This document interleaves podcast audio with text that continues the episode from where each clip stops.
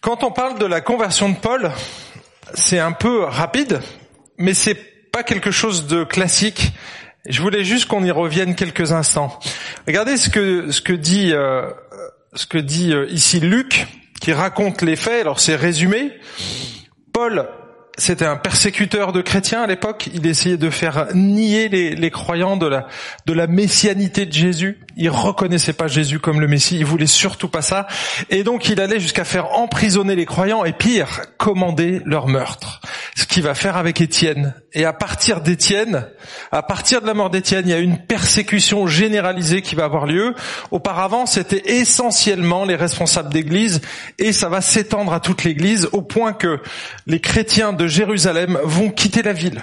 Ils vont quitter la ville et ils vont aller dans toute la Judée, donc c'est euh, toute la, contrée, on va dire, qui habite Jérusalem, et ils vont aller au-delà, ils vont aller jusqu'en Samarie. Pour qu'un juif aille en Samarie, mes amis, il faut vraiment que ça chauffe. Et c'était le cas, c'était vraiment une pression particulière. Et donc, euh, Paul apprend qu'il y a des chrétiens à Damas. Et là, il se dit, ah, je vais aller les faire emprisonner, ceux-là aussi. Donc, il avait des indices un peu de partout. Et donc, il décide d'aller à Damas. Et sur le chemin de Damas, il se passe cet événement que vous avez ici sous les yeux. Comme il était en chemin et qu'il approchait de Damas, tout à coup, une lumière venant du ciel resplendit autour de lui.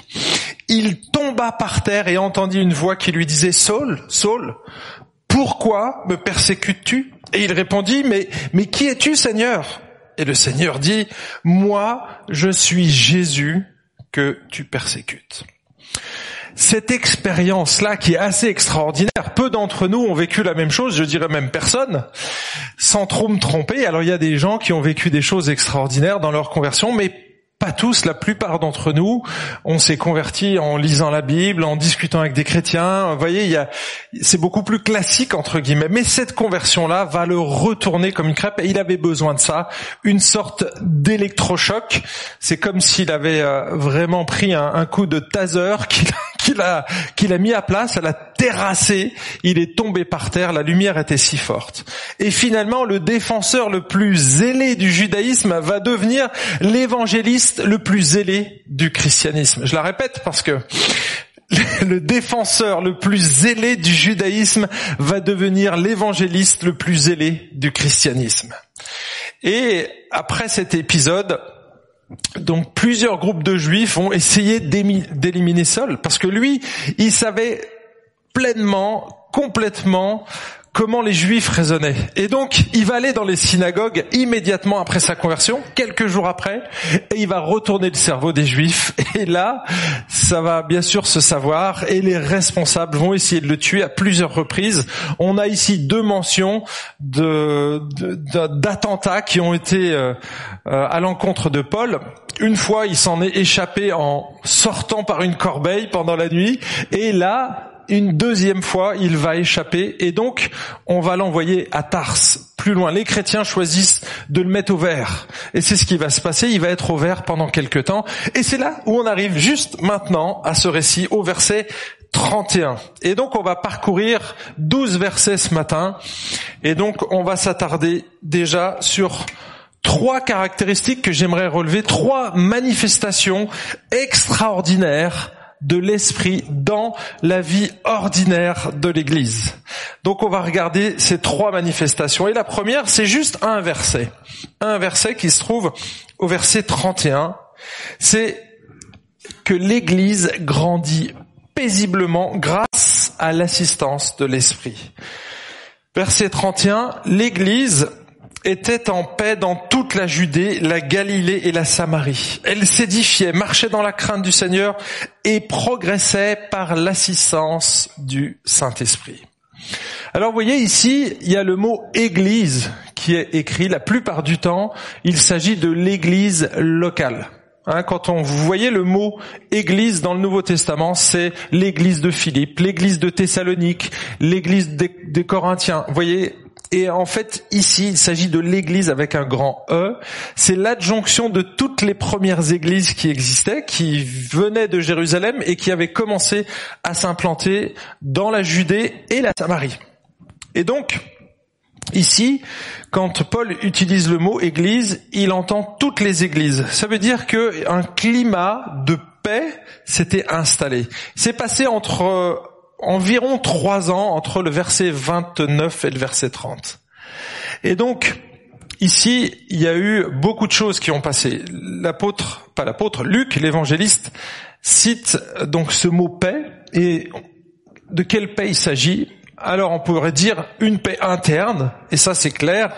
On sait que grâce au diacre, et donc si vous êtes diacre dans cette église, grâce au diacre, la paix était revenue. Vous vous souvenez, il y avait eu un conflit. Les femmes qui étaient veuves hellénistes n'arrivait plus à, enfin n'arrivait, était traité différemment des femmes juives. Et donc, euh, du coup, il y avait, euh, ça a commencé à gronder dans l'Église, et c'est pour ça que les apôtres ont mis en place des diacres pour apaiser les tensions. Donc, les diacres sont là pas seulement pour des tâches administratives ou pratiques, mais aussi leur rôle, c'est d'apaiser les tensions dans l'Église, parce que les apôtres pouvaient pas tout gérer. D'accord? Et donc, un de vos rôles, mes amis, si vous entendez que ça gronde, c'est à vous, c'est à vous que, c'est sur vous que le Seigneur compte. Donc, paix interne, certes, mais aussi paix externe. Et là, il faut regarder dans l'histoire parce que juste à cette période, il s'est passé deux événements assez majeurs qui ont détourné les juifs des chrétiens. Le premier, eh bien, c'est, euh, vous le connaissez, vous l'avez reconnu, il est connu, hein, c'est pas Zidane. Non, c'est Pilate. Alors bon, on n'a pas beaucoup de, photos de l'époque, mais ici, il s'agit d'une statue de Pilate. Pilate, on connaissait sa cruauté vis-à-vis des chrétiens. Il était de cheville avec les juifs, et donc il favorisait, quand les juifs voulaient vraiment atteindre les chrétiens, il mettait le tapis rouge quelque part. Et donc, Pilate va être éjecté et remplacé par Vitellus, qui était quelqu'un qui cherchait la paix. Et donc lui, il va apaiser déjà les tensions. Ça, c'est premier événement historique. Mais deuxième, je sais pas si vous connaissez Caligula, c'est l'empereur romain qui, lui, est nommé dans la même période, à un an d'intervalle. Il va être nommé à Jérusalem, et vous savez ce que lui, il va demander? Caligula, il va demander qu'on mette sa statue dans le temple de Jérusalem pour qu'on l'adore. Dites ça à un juif. Je peux vous dire que les juifs n'ont pas du tout apprécié ce genre de choses et donc ils se sont concentrés sur Caligula en essayant de tout faire pour qu'il ne dépose pas sa statue à l'intérieur du temple. C'était une profanation terrible. Et donc, quand on a quelque chose qui nous préoccupe, qu'est-ce qu'on fait? On se tourne vers la chose. Eh bien, les chrétiens, ils ont été oubliés pendant un temps. Et c'est pour ça que l'Église était en paix. D'accord? Et donc on voit cette église qui va grandir. Alors c'est un peu curieux, vous trouvez pas? Parce que jusque-là, Dieu a utilisé la persécution pour faire grandir l'église. Parce que les chrétiens restaient à Jérusalem sinon. Donc Dieu a utilisé souverainement la persécution, c'est ce qu'on a vu dans le chapitre début du chapitre 9 et le chapitre 8, la persécution d'Étienne, la persécution de, de Paul pour que l'Église grandisse. Et donc, certains malins, même certains chrétiens que je connais, ont dit, mais finalement, si l'Église grandit, c'est grâce à la persécution. C'est grâce à la persécution. Alors oui, effectivement, si on regarde dans le monde, si vous êtes abonné à Porte Ouverte, euh, Porte Ouverte c'est un, magazine, enfin c'est pas un magazine, c'est une association, une ONG chrétienne qui prend soin des chrétiens persécutés dans le monde. Et il y en a des millions, mes amis, des millions. Et certains, en regardant la ferveur de, des chrétiens persécutés et un peu on va dire la froideur, la léthargie des chrétiens occidentaux, ont dit mais finalement, une bonne petite persécution, ça ferait du bien à l'Église. Et puis, euh, il y en a qui acquiescent, qui disent Amen. Je dis ok, pourquoi pas. Mais honnêtement, la persécution n'est jamais souhaitable. Jamais souhaitable. Mieux vaut que nous nous réveillons avant que la persécution arrive. Parce que si on n'est pas réveillé avant la persécution, ne sera pas plus après, les amis. Ça va encore plus nous refroidir. Alors peut-être que certains vont s'éveiller, mais honnêtement, c'est jamais, jamais positif la croissance d'église. En fait, l'histoire nous rapporte même que plusieurs mouvements ont été stoppés par la persécution. Et oui, les chrétiens qui ont été vraiment bridés, bah, il n'y a plus de chrétiens à un moment donné dans une église, dans une région. Et puis on voit aussi dans l'histoire que bah, il y a des, églises et des moments dans l'histoire où il n'y avait pas de guerre, il n'y avait pas de persécution particulière, et il y a eu des réveils. Des églises ont grandi. On a assisté là euh, aux États-Unis il n'y a pas si longtemps. On ne sait pas si c'est un réveil. L'histoire nous le dira, mais il y a quelque chose qui s'est passé aux États-Unis. Si vous êtes familier des réseaux sociaux, vous avez dû en entendre parler. En tout cas, on pourrait se dire, ok, alors si c'est pas la persécution qui fait grandir l'Église, si elle peut grandir à la fois pendant la paix et si elle peut grandir dans la persécution, alors c'est quoi le facteur commun à la croissance? Regardez ce qu'il est dit dans le verset 31. L'Église s'édifiait, marchait dans la crainte du Seigneur et progressait, comment? Par l'assistance du Saint-Esprit. C'est important de souligner cet aspect-là. N'imaginons pas que nous pouvons nous-mêmes, par nos petits bras musclés, faire grandir l'Église. C'est comme si vous essayez de prendre une carotte qui est dans un champ et de tirer sur la carotte. Hein? Vous pouvez toujours essayer pour la faire grandir, la carotte. Est-ce qu'elle va grandir? Si vous voyez une carotte, elle est là. Moi, je veux une grande carotte. Elle va en tire dessus ça la fera pas grandir la carotte. Vous allez l'arracher, au contraire, elle va perdre la vie. Il faut la laisser dans le champ et laisser le principe que le Seigneur a mis en place. C'est lui qui l'a donné, c'est lui qui fait grandir. Nous, on doit arroser. Nous, on doit prier. Nous, on doit semer. Et qui fait croître? C'est Dieu. 1 Corinthiens 3. Vous pouvez reprendre ce texte, c'est l'apôtre Paul lui-même. Par contre, on peut favoriser la croissance en mettant de l'engrais. D'accord? Et donc, ici, c'est ce que font les chrétiens. Les premiers chrétiens ne se sont pas endormis justement parce qu'il y avait une période de paix. C'est vraiment ça peut être dangereux effectivement quand il n'y a plus de combat. Quand on n'a plus de combat à l'intérieur de l'Église, quand il n'y a plus de combat à l'extérieur de l'Église, notre tendance c'est de nous installer. D'accord? On va s'installer, on va gagner en confort. D'accord? Et finalement, ce qui nous arrive en ce moment-là, là, présent, dans notre église, eh bien, peut-être que le Seigneur nous pousse un petit peu pour qu'on sorte justement de notre zone de confort. On est installé depuis 15 ans dans un hôtel, tout va bien, tout était nickel, dans le meilleur des mondes. Sauf que, voilà, aujourd'hui, on est contraint de bouger, on est contraint de partir. Et si vous êtes conscient comme moi que Dieu est souverain, alors peut-être qu'il a un message à nous communiquer ce matin. Est-ce qu'on s'est endormi? Est-ce qu'on est rentré dans un confort qui fait qu'on parle plus de Jésus autour de nous?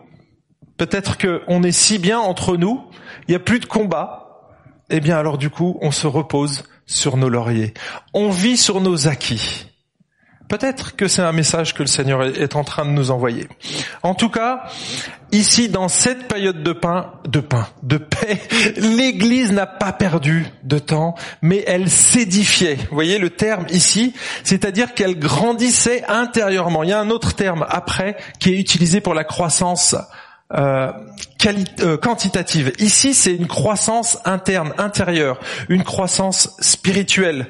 Et finalement, qu'est-ce que faisait l'Église? Bah, Il suffit de lire le début du livre des Actes, Acte 2, et de voir ce qui se pratiquait. Et il faisait pas autre chose, en fait.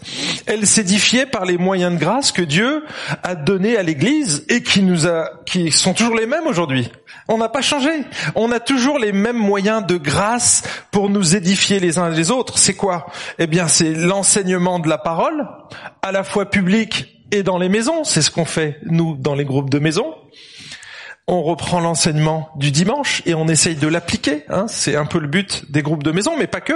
C'est aussi la prière dans les groupes de maison, mais aussi on a une réunion de prière tous les mardis et bien sûr la prière individuelle. Donc Prière individuelle, prière collective, les repas communautaires, c'est ce qu'on va faire juste après le culte, le discipulat, le service, l'entraide, les visites, le soin apporté aux uns et aux autres, WhatsApp, SMS et compagnie. Alors ça, c'était pas ce qu'ils faisaient. Ils n'avaient pas les téléphones. Mais nous, on a le privilège d'avoir ces ces, euh, ces outils qui sont géniaux. On peut créer des groupes WhatsApp et, et s'encourager les uns les autres. Moi, régulièrement, j'envoie. Alors vous les recevez probablement des petits vocaux, des petites vidéos pour encourager les uns et les autres.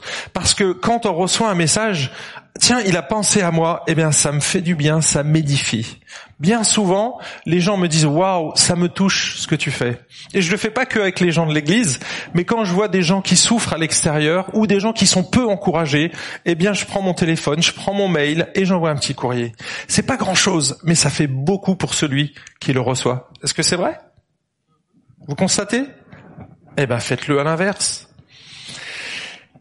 Donc, elle s'édifiait et ensuite elle marchait dans la crainte du Seigneur. C'est-à-dire que les chrétiens avaient un profond respect de Dieu qui se traduisait par une recherche sincère de la vérité.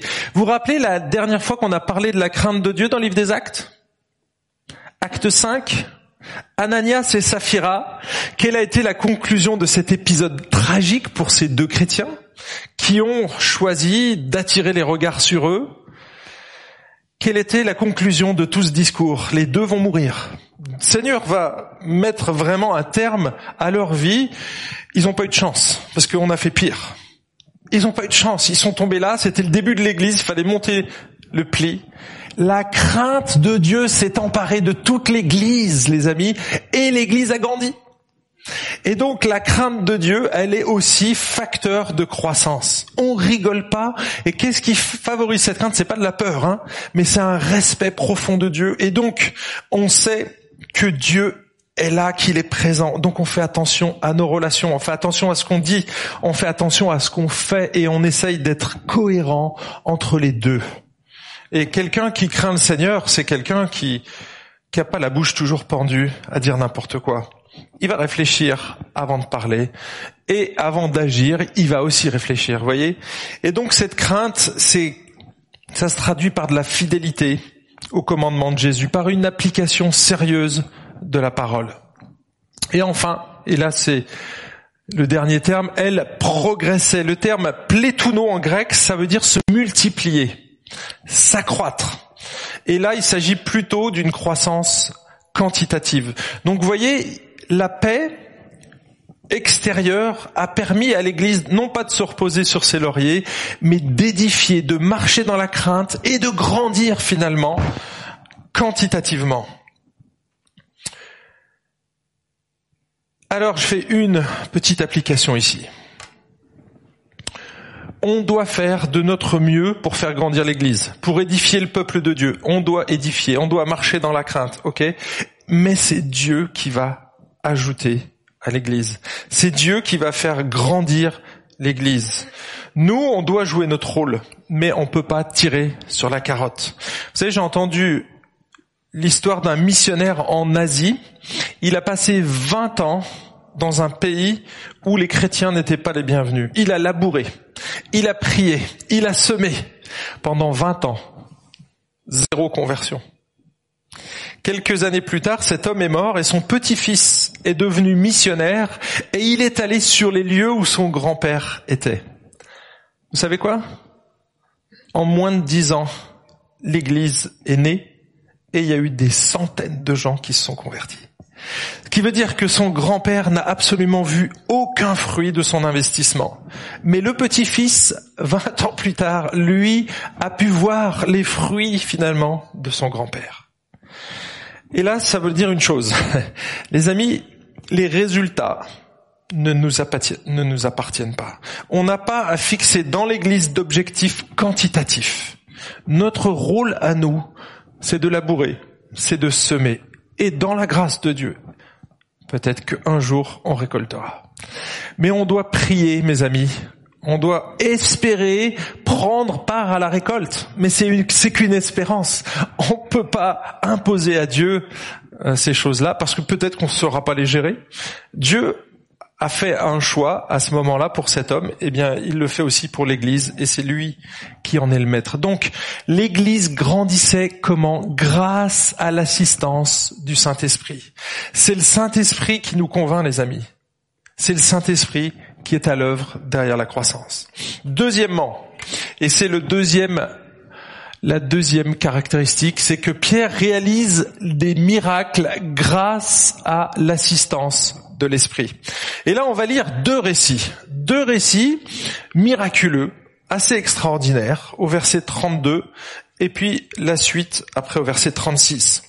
Premier récit, c'est la rencontre de Pierre avec un paralytique. Pierre parcourait ces lieux, pardon, Pierre qui parcourait tous ces lieux, descendit aussi vers les saints qui habitaient à Lydda. Il y trouva un homme du nom d'Aîné, couché sur un lit depuis huit ans et qui était paralysé. Pierre lui dit, Aîné, Jésus-Christ te guérit. Lève-toi et toi-même arrange ton lit. Et aussitôt, il se leva. Tous les habitants de Lydda et de la plaine de Saron le virent et se convertirent au Seigneur. Finalement, le premier miracle à laquelle on assiste se situe à Lyd ou Lida. C'est une ville située à 16 kilomètres de Jopé qui se trouve sur la côte. Alors voici ici un plan d'Israël. Donc Lyd est ici. Et si vous êtes allé en Israël, qui est allé en Israël? Alors vous êtes vous avez atterri dans cette ville. Parce que c'est à l'endroit même où il y a l'aéroport international de Tel Aviv. Donc vous avez atterri, à moins que vous soyez arrivé en hélicoptère, mais si vous êtes arrivé par un, avion de ligne, vous avez atterri ici, à Lyd. Et donc, il y a cet homme qui est là, paralysé. Et donc, il est dans, probablement dans l'assistance de l'Église, en tout cas, dans cette église de, de cette ville. Il est là depuis huit ans, paralysé. Donc si on sait qu'il est là depuis huit ans et que c'est un homme, il a probablement eu un traumatisme ou une maladie comme la polio. On ne sait pas en fait. Le, Luc ne dit rien sur sa maladie, sur les, les causes de sa maladie. Soit il a eu un accident, il est devenu tétraplégique, et euh, il est là depuis huit ans. Donc à l'époque, mes amis, les greffes de la moelle épinière, déjà pour nous, c'est encore du balbutiement, mais quand on était paralysé, c'était pour la vie. Il y avait très peu de chances d'être guéri, très très peu de chances, sauf un miracle. Et donc cet homme n'avait aucun espoir. Hein, il regardait sa vie et il regardait son corps et il se sentait comme dans une prison. Il pouvait pas sortir finalement de ce corps-là et pouvoir remarcher normalement. Et c'est là que Pierre voit la situation et vous avez vu au tout début du texte qu'il visitait les églises. Pierre qui parcourait tous ces lieux. On voit ici le rôle des apôtres. Les églises naissaient en dehors des apôtres parce que les apôtres étaient tous restés à Jérusalem, mais eux faisaient les visites pastorales derrière et ils allaient édifier, encourager les églises. Et donc là, l'apôtre Pierre, qui venait pour faire son job pastoral, voit cet homme probablement dans l'église et il est ému de compassion et là, tout de suite, il va essayer de lui apporter son aide. Si vous avez reçu des dons, les amis, le but, c'est pas de les garder pour vous, mais c'est de le donner aux autres. Les dons, ça sert pas à soi. Hein. Et donc l'apôtre Pierre, il avait reçu un don particulier pour guérir les malades. Qu'est-ce qu'il fait? Il met son don au service de l'Église. Tout simplement. N'y voyez pas plus que cela. Alors bien sûr, c'est extraordinaire. Mais c'est ce que Pierre fait ici. Et regardez son attitude à Pierre. Est-ce qu'il fait comme la plupart des télévangélistes? On a encore vu un là, c'était euh, au pas au Vietnam, au Cambodge. Cette semaine, mon épouse m'a montré, on voit un gars qui vient et donc les gens sont debout et puis ils passent comme ça, fou, fou, fou, fou, et les gens tombent par terre. C'est pas en prêchant l'évangile, hein Non, non, non, pas du tout. Là, là, c'est presque de la sorcellerie, les amis. Qu'est-ce que fait ici Où est-ce qu'il attire le regard? Parce que bien sûr, ces gens qui font ces miracles, en général, ils font la quête aussi. Hein. Et puis derrière, ils ratissent. Hein. La quête peut passer jusqu'à dix fois. jusqu'à dix fois. Vous pouvez vous déplumer, hein. et ils le feront, et ils, et savent faire. Quoi, vous avez pas donné encore assez? Et oui, il y en a qui mangent de ce pain. Eh bien, c'était pas l'apôtre Pierre. Regardez ce qu'il dit. Je te guéris au nom de Jésus. Est-ce que c'est ce qu'il dit? Je te guéris. Moi, le téléévangéliste. Bon, il n'y a pas de télé, mais... Non, non, non, regardez ce qu'il dit. Jésus-Christ te guérit. Il veut pas qu'on confonde la source de la bénédiction ici. C'est pas Pierre la source de la bénédiction, c'est Jésus. C'est Jésus qui guérit. Moi, j'y suis pour rien quelque part. Il se cache derrière le Christ parce qu'il sait très bien que ses pouvoirs sont pas naturels. Ils sont surnaturels et ils sont donnés par Jésus pour une mission. Et la mission qu'avaient les apôtres, c'était de prêcher l'évangile. Les miracles étaient là pour authentifier leurs paroles, étaient là pour authentifier leur apostolat. Croyez-les, mes amis, regardez ce qu'ils font. C'est tout simplement ça les miracles au début dans le Nouveau Testament. Ils sont là pour authentifier, pour créditer les apôtres. Et c'est ce qui se passe ici. Et la conséquence de ce miracle, mes amis, parce que le récit est très court, mais à chaque fois, si vous regardez bien la fin du récit, du premier miracle, regardez, tous les habitants de Lida et de la plaine de Saron le virent et se convertirent au Seigneur. Et on va voir que dans le prochain récit, alors je ne vais pas rentrer justement dans ce détail-là maintenant parce qu'on va le voir, c'est mon troisième point, mais on voit que la conclusion finalement de ce premier miracle, et c'est ce qui attire Luc. C'est que l'Église, elle grandit. L'Église grandit, c'est ça qui le préoccupe. Et c'est ce qui le préoccupe dans tout le livre des actes. Il veut montrer aux chrétiens que grâce à l'œuvre de l'Esprit, par l'intermédiaire des apôtres, l'Église grandit et l'Église change le monde.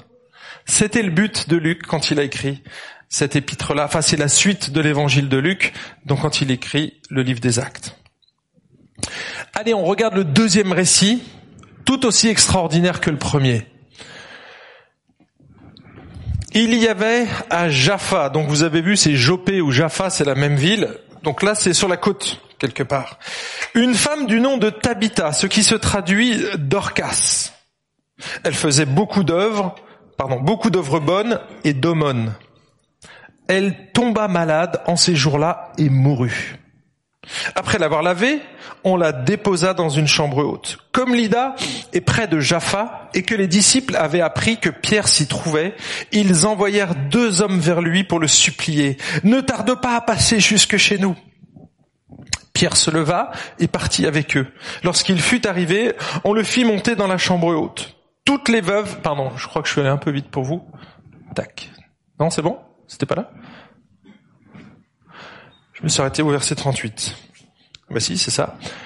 Pierre se leva et partit avec eux. Lorsqu'il fut arrivé, on le fit monter dans la chambre haute. Toutes les veuves s'approchèrent de lui en pleurant et lui montrèrent les tuniques et les manteaux que faisait Dorcas lorsqu'elle était avec elle. Pierre mit dehors tout le monde, s'agenouilla et pria, puis il se tourna vers le corps et dit, Tabitha, lève-toi.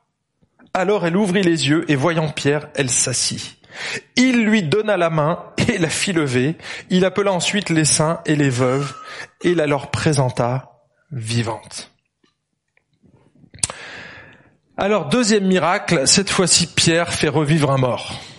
Essayez, c'est compliqué. Pierre n'avait pas de défibrillateur. Pierre n'avait pas de seringue avec de l'adrénaline. Pierre n'a pas pratiqué un massage cardiaque. Pierre n'a pas fait de bouche à bouche. Hein, rien de tout ça. Rien de tout ça. C'est ce qu'on fait aujourd'hui pour ressusciter un mort. Nous, on suit euh, une série qui s'appelle euh, Chicago Fire. Et maintenant, c'est passé à Chicago Med. Et donc, c'est c'est un service hospitalier des urgences. Alors, c'est un peu glauque parfois. Hein. Faut pas craindre le sang. Mais on voit des gens qui ressuscitent en fait, grâce à ces défibrillateurs, au massage cardiaque, à l'adrénaline, plusieurs piqûres et boum boum. Et là, la personne revient à la vie. Mais là, non. La personne est morte. Elle a même été lavée. Ça fait plusieurs heures. C'est pas le corps, le corps est froid. Hein. Le corps était froid là. Et donc. Euh, cette femme est là. Et donc, que fait ici Pierre? Autre mode opératoire. Autre mode opératoire. Qu'est-ce qu'il fait? Il demande à tout le monde de sortir de la pièce.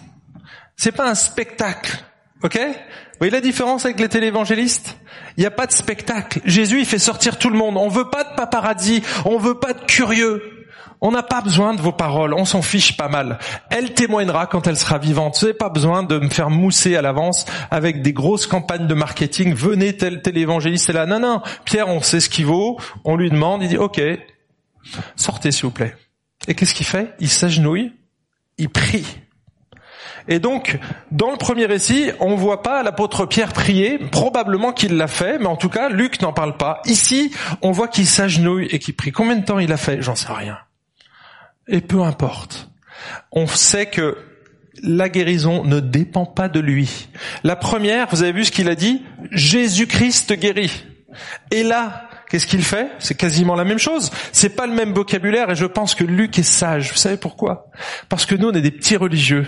Et quand on voit toujours la même formule, qu'est-ce qu'on fait Ah tiens, si Pierre a dit ça, je vais dire la même. Mais regardez bien dans le livre des actes, jamais la même formule est utilisée et je pense que c'est sage. Parce que sinon c'est abracadabra. Hein? Et on utilise tous la même formule. Ça marche pas comme ça. Ça marche pas comme ça. On doit s'adresser à Dieu, c'est ce qu'il fait en s'agenouillant, et il est dépendant de Dieu pour cette guérison. Lui ne va rien faire de particulier, mais il va reproduire ce que Jésus a fait. Tout simplement. Il fait exactement la même chose qu'une autre guérison où Jésus avait dit, Tabitha, Kumi. Vous vous souvenez de cette parole de Jésus? C'est exactement le même nom. Alors est-ce qu'il y a un lien avec les deux histoires? Peut-être. En tout cas, Jésus ressuscite avant dans les évangiles une femme et ici, il va faire la même chose, l'apôtre Pierre, parce que cette autorité lui est donnée de Dieu. Ok. Et là, l'apôtre, pas l'apôtre, mais Luc va encore une fois non pas attirer nos regards sur ce spectacle, on l'a vu, il est seul, il est tout seul dans cette pièce, mais il va tirer une expérience et c'est le troisième, la troisième manifestation que j'aimerais mettre en avant ici. Beaucoup se convertirent grâce à l'assistance du Saint-Esprit. Beaucoup se convertirent grâce à l'assistance du Saint-Esprit. C'est le verset 42. Donc ce miracle-là fut connu de tout Jaffa, toute la ville. Et beaucoup crurent au Seigneur. En fait, Dieu avait un plan plus grand que la simple guérison du paralytique et que la simple résurrection. Parce que pour Jésus, c'est pas plus compliqué que de créer le monde une résurrection, une guérison d'un paralytique, pour Jésus, c'est des cacahuètes, entre nous. Hein. Nous, on voit ça de notre perspective et on se dit, waouh, c'est génial Mais Jésus est Dieu. Il était capable de créer l'univers. Comme ça. Est-ce que vous croyez que c'est beaucoup de choses pour Jésus, ça? Non? Mais ici, Luc attire nos regards. C'est pas l'événement lui-même qui est important, c'est les conséquences que ça va provoquer qui sont importantes. Alors le Saint-Esprit n'est pas mentionné ici, mais nous savons par les Écritures que c'est lui qui œuvre d'une manière invisible, que c'est lui qui convainc de péché, de justice, de jugement. Le Saint-Esprit est à l'œuvre, mes amis, quand on voit quelqu'un qui se convertit. Si vous pensez que c'est grâce à vous, mes amis, vous vous trompez. Dieu vous a utilisé pour annoncer l'évangile. Mais la conviction, elle vient pas de vous. C'est comme la carotte. Vous avez mis le fumier. C'est super. T'as mis la graine, t'as semé. Mais qui c'est qui a fait grandir? C'est le Saint-Esprit. C'est le Saint-Esprit. Et donc, on a besoin du Saint-Esprit. Regardez les gens qui voyaient les miracles. Et c'est pas le miracle qui est important. Le miracle, il est là soit pour révéler la messianité de Jésus, pour authentifier les apôtres ou pour juger celui qui est incrédule. Comment on appelle une personne et il y a, une, une expression que Jésus utilise, un péché qui n'est pas pardonnable. Comment elle s'appelle cette expression? C'est quand les pharisiens voyaient les miracles que Jésus faisait et qu'ils refusaient de reconnaître que c'était Dieu. Au contraire, ils attribuaient ces miracles à qui? Au diable. Et Jésus dit, vous blasphémez contre le Saint-Esprit et ce péché, il est impardonnable. Dans le sens que c'est quoi qui nous condamne? C'est pas une parole. Ça a rien à voir, c'est une attitude de cœur le blasphème contre le Saint-Esprit. Quand on blasphème contre le Saint-Esprit, c'est qu'il vient nous convaincre et qu'on dit non, je veux pas de toi. Tu vois le miracle face à tes yeux, tu le vois et tu refuses d'y croire. Et merci Solofo, tu savais pas ce que j'allais prêcher ce matin. Mais qu'est-ce que Paul, euh, qu'est-ce que Jésus va dire à Thomas? Heureux celui qui croit sans avoir vu. Pourquoi? Parce que le miracle en lui-même, c'est une chose, mais ce qui compte, la chose la plus importante, c'est pas le miracle. C'est que tu sois en paix avec Dieu, c'est que tu sois réconcilié avec ton Créateur, c'est que tu connaisses Jésus, que tu laisses le Saint-Esprit entrer dans ta vie. La vie spirituelle, la vie éternelle, la vie après cette vie. C'est ça la chose la plus importante. Et c'est ce qui intéressait Luc. C'est ce qui le préoccupait. Et c'est pour ça qu'il pointe à chaque fois. Si vous regardez à chaque fois qu'il y a un miracle, il veut attirer notre attention. Regardez ce que le miracle a provoqué. C'est ça qui l'intéresse. Le miracle en lui-même, ça l'intéressait peu, en fait. Allez, je vais tirer ici. Maintenant, j'arrête ces trois points. Six principes à appliquer dans ta vie. Alors maintenant, je te tutoie, ok? Parce que je me suis appliqué les principes à moi déjà. Donc, je te tutoie. Et le premier principe que j'aimerais retenir de ce récit, c'est réjouis-toi pour ta bonne santé physique. En fait, vous savez peut-être pas, mais ça fait dix jours que je souffre d'un limbago. Et en fait, ça m'a profondément limité dans toutes mes activités. Les deux premiers jours, je les ai passés dans mon lit. Hein, donc j'ai continué à travailler, mais dans mon lit, c'était douloureux. Les, nuits où au bout de dix minutes, vous êtes obligé de vous réveiller parce que vous avez mal, eh bien j'en ai eu quelques-unes comme ça. Vous savez que dimanche dernier, quand je suis venu au culte, c'est mon épouse qui a mis mes chaussettes. Et c'est ma fille qui a mis mes lacets dans l'ascenseur quand on est arrivé au Ramadan.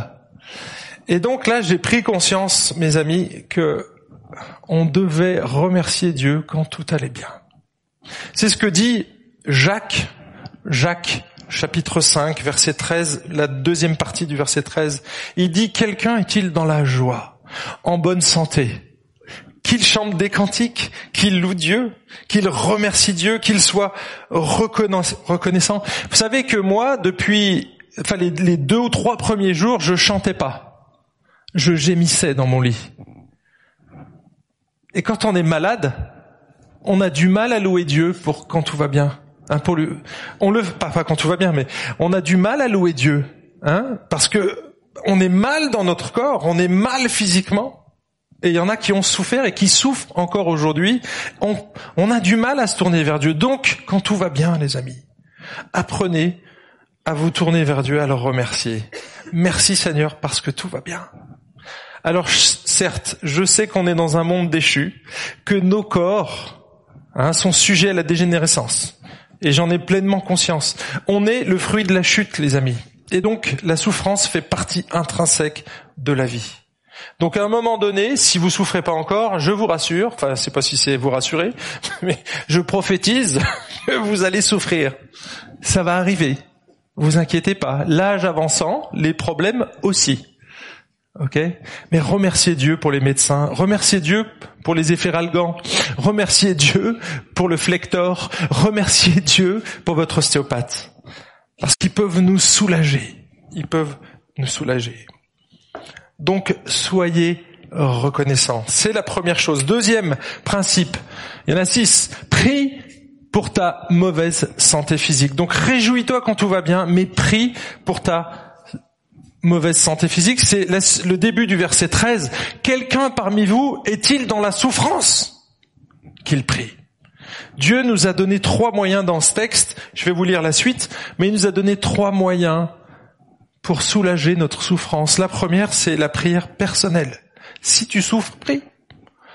Au lieu de prendre directement ton médicament, au lieu de prendre ton téléphone et d'appeler ton spécialiste, commence par prier déjà. Parce que tu montres où est ta priorité déjà. Ok? Donc la prière, ça me décentre de moi-même et de mon problème. C'est pas pour rien que Jésus nous dit de prier.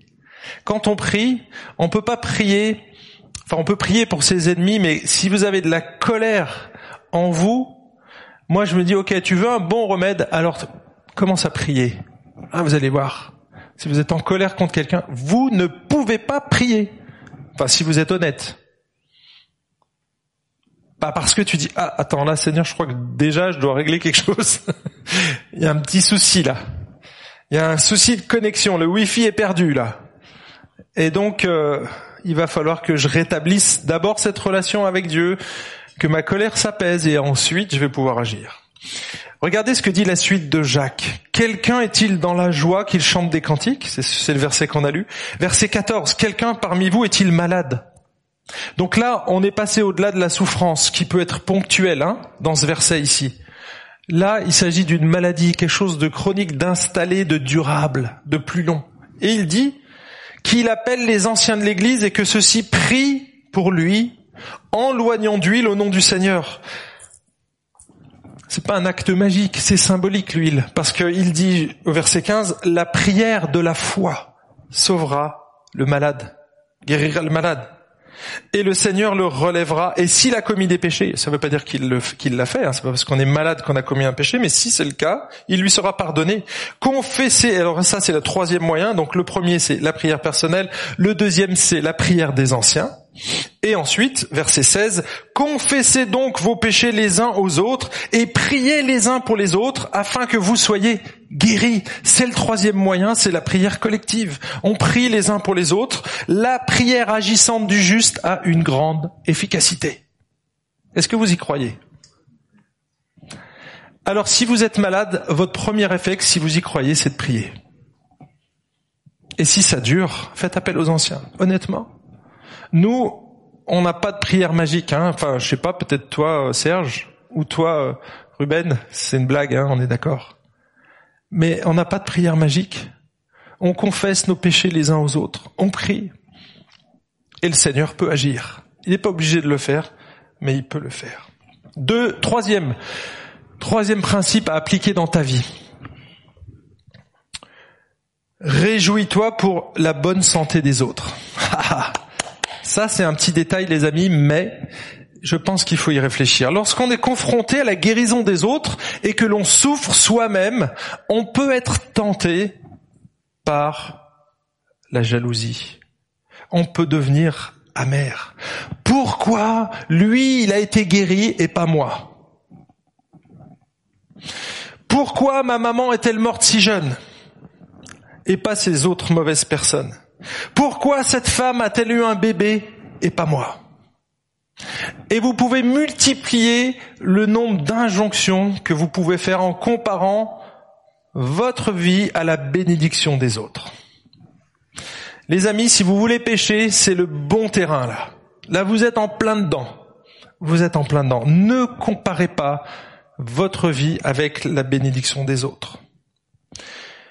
En fait, Dieu choisit de nous guérir de manière totalement souveraine. C'est ça, pardon, ça reste exceptionnel la guérison miraculeuse. Ça reste exceptionnel. Et je sais pas si vous avez remarqué, mais ici, on a deux individus dans notre récit qui ont été guéris. Le premier, il n'est rien dit sur sa vie, il n'est même pas mentionné que c'était un disciple. Il était dans l'église. Donc c'est peut-être une personne qui n'était pas membre, qui n'était pas converti. On n'en sait rien en fait. MacArthur va jusqu'à dire qu'il n'était pas converti lui. Il dit c'était quelqu'un de l'assemblée mais qui n'était pas converti. Pourquoi? Parce que dans le deuxième récit il précise que Dorcas ou Tabitha était un disciple et qu'elle pratiquait des œuvres bonnes. Et c'est extraordinaire parce que vous avez vu dans ces deux récits, on a deux situations miraculeuses et deux personnages qui n'ont absolument rien à voir. Il y en a un, on ne sait pas s'il a fait une seule bonne œuvre dans sa vie. Il était paralysé. Peut-être qu'il avait même péché à cause de ça. Il avait peut-être fait l'andouille en prenant sa voiture, il avait 100 mettre sa ceinture, il a eu un accident, on n'en sait rien. Bah, ceinture, accident de charrette, euh, en, pas en vélo, mais à cheval, on est d'accord. Mais il a peut-être, voilà, rien fait de bon. Cette femme, Tabitha, c'était une femme exceptionnelle. Elle faisait du bien à tout le monde, elle était connue pour ça et tout le monde la pleurait. Vous voyez la différence entre ces deux entités? Ça nous montre quoi? Ben Que la guérison, elle dépend pas de nous les amis, elle dépend pas de nos œuvres, elle dépend pas de ce que j'ai fait, elle dépend pas de ta piété la guérison miraculeuse, elle dépend de la souveraineté de Dieu. C'est le troisième point ici. Et si tu commences à te plaindre, mon ami, de ta situation, sache que déjà Dieu est souverain et que la guérison n'est jamais un dû, c'est toujours une grâce. Toujours une grâce. Retiens bien ça. La guérison, ce n'est pas un dû, c'est une grâce. Tu ne peux pas venir au pied de la croix en disant Jésus, tu dois me guérir demain. Ok, parce que sinon Jésus va dire et moi Je devais pas être guéri, j'aurais pu descendre de la croix. Il va te renvoyer à ça, il va te le renvoyer dans les dents et ça va te faire mal et tu vas repartir avec un dentier, mon ami. Quatrième principe, prie pour la mauvaise santé des autres. Prie pour la mauvaise santé des autres. Lorsqu'une personne est malade, notre réflexe, c'est de prier pour qu'elle aille mieux. Et honnêtement, j'ai jamais prié pour qu'une personne aille moins bien. D'accord? J'ai été tenté de le faire, c'est vrai. Mais j'ai jamais prié pour qu'une situation s'aggrave. J'ai pas entendu de chrétiens le faire non plus. Mais en fait, des fois, je me demande si ce serait pas une bonne prière.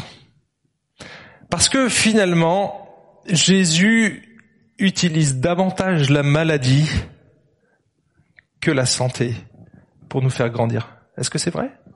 Est-ce que je suis le seul à vivre ça? Personne aime la maladie, personne aime avoir mal au dos. Hein. Je vous avoue que je sautais pas au plafond. D'ailleurs, je pouvais pas sauter. Mais Dieu nous parle pendant ces moments. Dieu nous parle. Il nous fait réfléchir. Regardez ce que dit Salomon, le sage. Au jour du bonheur, jouis de bonheur. Ça veut dire réjouis-toi quand tout va bien. Et au jour du malheur, qu'est-ce que tu dois faire? Réfléchis. Dieu a fait l'un exactement comme l'autre, de telle sorte que l'homme ne découvre rien de son avenir. Il veut nous rendre dépendants de lui, en fait. Parce que sans la maladie, on pourrait l'oublier. Quand tout va bien, mes amis, on n'a pas besoin de Dieu. Regardez le monde autour de vous. On a la sécurité sociale, on a des hôpitaux, on a une bonne retraite. Est-ce que vous voyez beaucoup de chrétiens autour de vous? Où ils sont les chrétiens? Là où il n'y a pas d'espoir. Là où on a perdu tout espoir. C'est là où l'Église grandit. Donc finalement, pour les bobos je ne vois et la banlieue. je sais pas s'il faudrait prier pour la guérison. Alors je vais jamais prier pour quelqu'un soit davantage malade, mais je me dis Seigneur, tu peux utiliser cela. Regardez ce que ce que disait, j'ai trouvé ça c'est décapant, je vous le dis tout de suite, mais c'est Spurgeon. Donc vous devez écouter. Vous devez écouter. Il dit j'ose prétendre que le plus grand de tous les dons que Dieu peut nous faire est la santé. Vous êtes d'accord avec ça? OK, à l'exception de la maladie. La maladie a souvent été d'une plus grande utilité au sein de Dieu que la santé. Je vous l'enverrai cette semaine, ça va vous faire méditer. Alors mes amis, prions lorsqu'un frère ou une sœur passe par un moment difficile.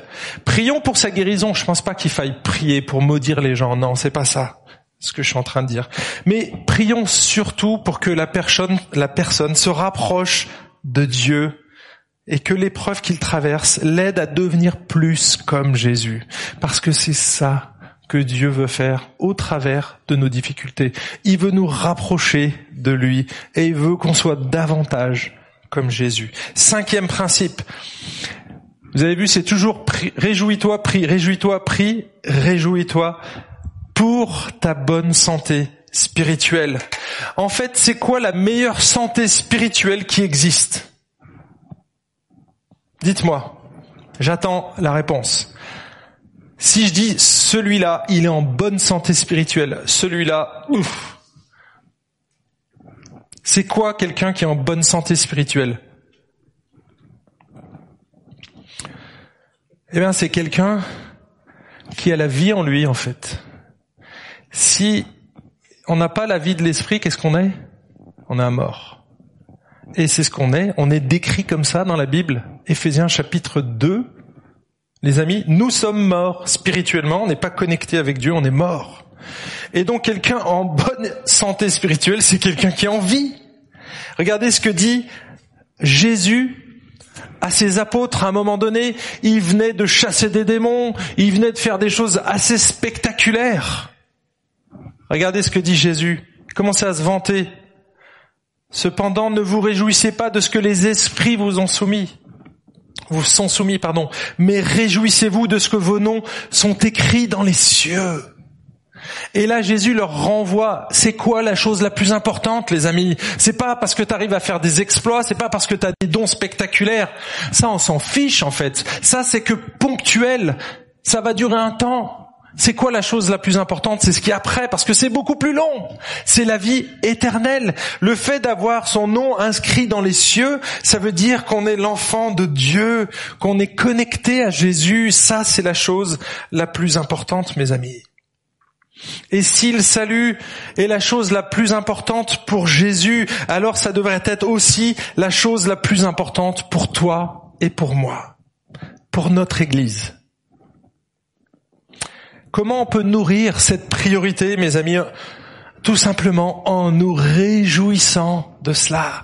Réjouis-toi, apprends à te réjouir de ton salut, parce que si tu commences à regarder les malédictions ou toutes les bénédictions des autres, tu vas commencer à les jalouser. Mais mon ami, tu as la chose la plus extraordinaire que tu puisses avoir en tant qu'humain. Tu as la vie éternelle. Qu'est-ce que tu veux de mieux?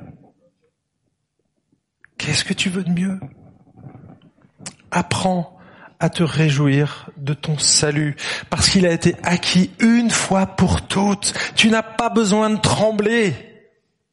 Est-ce que j'ai fait assez d'œuvres Mais non, t'es sauvé par la grâce. Si t'es sauvé par la grâce, tu peux pas perdre ton salut. Tu peux pas perdre quelque chose que t'as pas gagné. Réfléchis.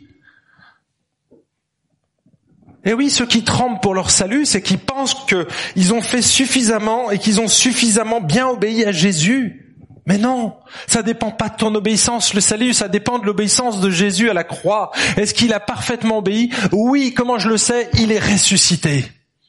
Dieu a regardé Jésus, il a dit, lui, il a accompli toute la loi jusqu'au bout, il a jamais péché, et c'est pour ça que je le ressuscite. Ça, c'est la preuve ultime que Jésus, il a tout accompli à la croix. Tu pourras rien faire de plus. Simplement te reposer au pied de cette croix.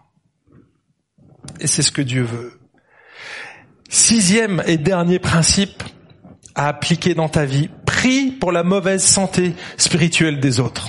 Alors la mauvaise santé, on est d'accord que ça peut être aussi un chrétien qui ne s'appuie plus sur les ressources. Un chrétien anorexique. Je parle pas de la maladie, je parle de l'anorexie spirituelle. C'est quoi un chrétien anorexique spirituel? C'est quelqu'un qui n'est plus connecté à la source de la vie. Quelqu'un qui n'a plus de relation avec Dieu. Vous savez comment on appelle le, le counseling biblique en français? Vous connaissez la traduction du counseling biblique? Relation d'aide. Moi, je trouve que c'est c'est pas mal parce qu'on on vient apporter une relation d'aide. Et c'est, ce qu'on essaye. Donc, mais il y a un thérapeute là-dedans. Moi, je trouve que c'est mal formulé. Pourquoi? Parce que le, le principe général, c'est pas de la relation d'aide, mais c'est de l'aide à la relation. En fait, notre but, c'est d'aider les gens à se connecter à la source de la vie et les aider à se connecter à Dieu. Et donc, on est là pour, comme aide à la relation. Si on est plus avancé que les autres, si on devient des maîtres, comme nous dit Hébreu 5, si, si on doit, si on est des maîtres, alors Dieu peut nous utiliser pour qu'on reconnecte les gens avec leur Seigneur. Honnêtement, regardez votre caractère. Est-ce que vous avez des problèmes relationnels? Ça vous arrive? En général, quand on les cumule, ça peut arriver, hein, un accrochage, mais ça, c'est pas de ce dont je parle. Je parle de quelqu'un qui, de manière récurrente, a des problèmes relationnels avec les autres, qui se sent mal régulièrement dans sa vie. Moi, j'ai qu'une question à lui poser, une seule, et c'est celle que je pose en général. On n'aime pas l'entendre celle-là. Où t'en es dans ta relation avec Dieu? 99 fois sur 100, je lis pas ma Bible, je prie plus. 99 fois sur 100, mes amis. Pourquoi? Parce que la source de notre satisfaction, elle vient de Dieu. Elle vient pas de l'église, parce que l'église sera toujours décevante. Elle vient pas des frères et sœurs. Elle vient pas de ton travail. T'as beau avoir un travail épanouissant, à un moment donné, t'as toujours un gars qui te gonfle dans la, dans la boîte. T'en as toujours un qui vient casser l'ambiance. Et dans une église, c'est pareil. Bon, quand c'est dans ta famille, ça craint. Mais ça peut arriver. En fait, la seule source absolue, mes amis, de bonheur, elle vient de Dieu, elle vient de lui. Et donc, cette source-là, mes amis, c'est nécessaire de l'alimenter. Donc priez quand vous voyez quelqu'un qui s'éloigne de Dieu, priez pour lui, pour qu'il se rapproche, qu'il se reconnecte à Dieu. Et c'est valable pour ceux qui ne connaissent pas Dieu, c'est la même prière en fait. C'est la même prière, parce que finalement c'est toujours l'évangile qui répond à nos besoins. C'est l'évangile qui répond à nos besoins. Regardez ce que dit Paul à Timothée. Il nous exhorte à prier. J'exhorte donc en tout premier lieu, donc c'est la priorité, à faire des requêtes, prières. Requête ou prière, c'est la même chose. Intercession, action de grâce, tout ça c'est une forme de prière pour tous les hommes. Je, passe l'application qu'il en fait et regardez pourquoi. Cela est bon et agréable devant Dieu notre Sauveur qui veut que tous les hommes soient sauvés et parviennent à la connaissance de la vérité. Quelle est la chose la plus importante pour Jésus avec les apôtres? C'est pas que tu chasses des démons, c'est que ton nom soit inscrit dans le livre de vie. Quelle est la priorité pour l'apôtre Paul et pour Dieu ici, la volonté suprême de Dieu Dieu veut que tous les hommes soient sauvés, soient connectés à La source et la vérité. C'est ce qu'il dit ici. Il veut que tu connaisses Jésus. Et c'est en connaissant Jésus que notre vie peut être bouleversée. Ça a bouleversé l'apôtre Paul. Ça a bouleversé ma vie. Est-ce que ça a bouleversé aussi la tienne? Parce que si ta vie n'a pas été bouleversée par Jésus, alors c'est qu'il y a un problème, mon ami. C'est que Jésus n'a pas pris la place qui lui revient. Est-ce que tu doutes encore de ton salut? Est-ce que tu connais vraiment Jésus? Est-ce que tu pries quand tout va mal? Est-ce que tu t'appuies seulement sur tes médicaments? C'est là où on voit où est ta source d'espérance. C'est là où on voit où est ton Dieu quelque part. Comment tu réagis quand tout va mal?